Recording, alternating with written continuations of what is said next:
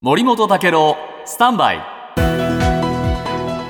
長官読み比べです、今日はロシア経済、はい。ええ。いろいろ経済制裁されてますけれども、えー制裁が効いてない、あら。えーロシア経済堅調という話なんですが、読売新聞書いてますがこれロシア経済堅調に見えるのはなぜかっていうと軍事関連の政府支出がえー増えた影響が大きいっていうんですね。で国防費はあーもうお総支出のお約3割、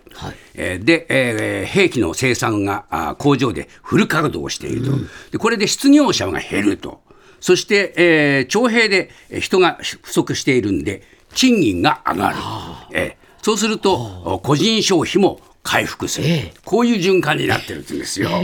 で特にですね問題はヨーロッパですね、EU は、えーいろいろとその経済制裁してるけれども、肝心の制裁対象外の取引が脈々と続いていて、例えば天然ガスとか LNG などは、えーやっぱり、えーロシアに頼っている。ですから、えードイツの有力紙サイトは、えーヨーロッパとロシアの汚い取引が続いていると批判しています。